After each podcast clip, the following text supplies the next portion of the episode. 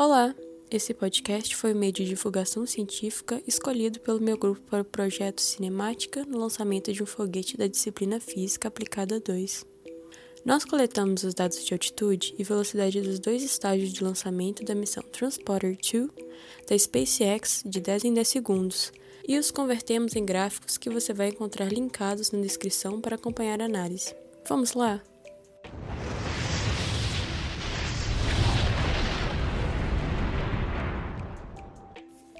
Antes de tudo, vou te contextualizar um pouco sobre esse lançamento em específico.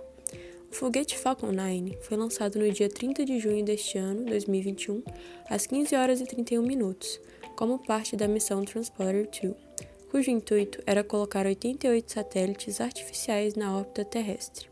Como outros foguetes modernos, o Falcon 9 apresenta apenas dois estágios, que são as seções cilíndricas responsáveis por formar a estrutura do foguete o objeto de análise dos gráficos será o comportamento desses estágios durante o lançamento.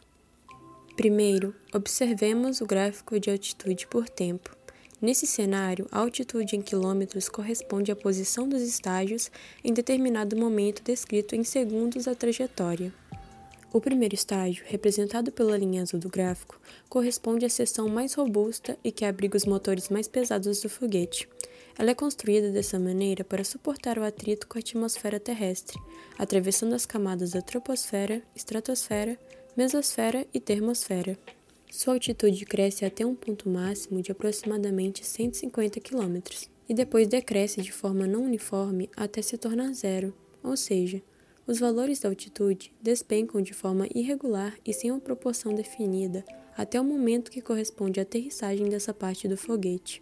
Ela se desprende após a fase final de combustão para não pesar o outro estágio. Paralelamente à etapa antes do primeiro estágio atingir seu pico, podemos ver que no ponto de 80 km, localizado dentro da mesosfera, surge uma linha vermelha junto da azul, que representa o segundo estágio.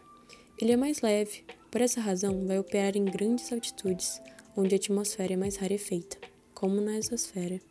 O momento em que o segundo estágio começa a queimar combustível para ganhar velocidade condiz com um tempo de 160 segundos, que pode ser traduzido para 2 minutos e 40 segundos.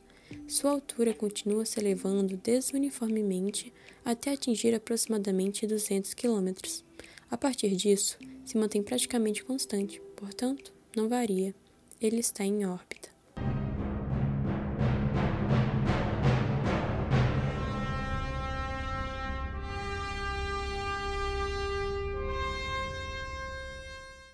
Agora, partiremos para a análise do gráfico da velocidade por tempo.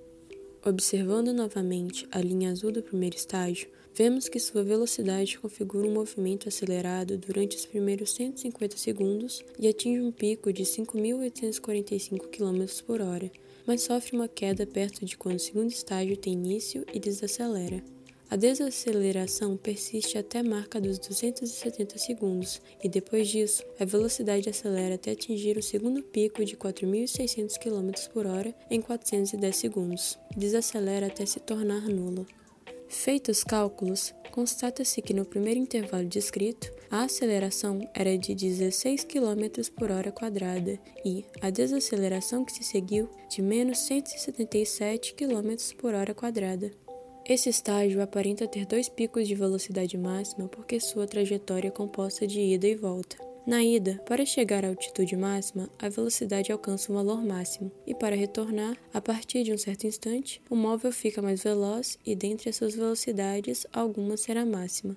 Em contraste, a velocidade do segundo estágio não tem grandes oscilações, Tendo aceleração média de 286 km por hora quadrada, a velocidade é crescente ao longo da maior parte da trajetória, e a partir de 500 segundos, ela se torna constante. Espero que tenham gostado de ouvir nossa análise e aprender um pouco sobre cinemática e funcionamento de foguetes. Até mais!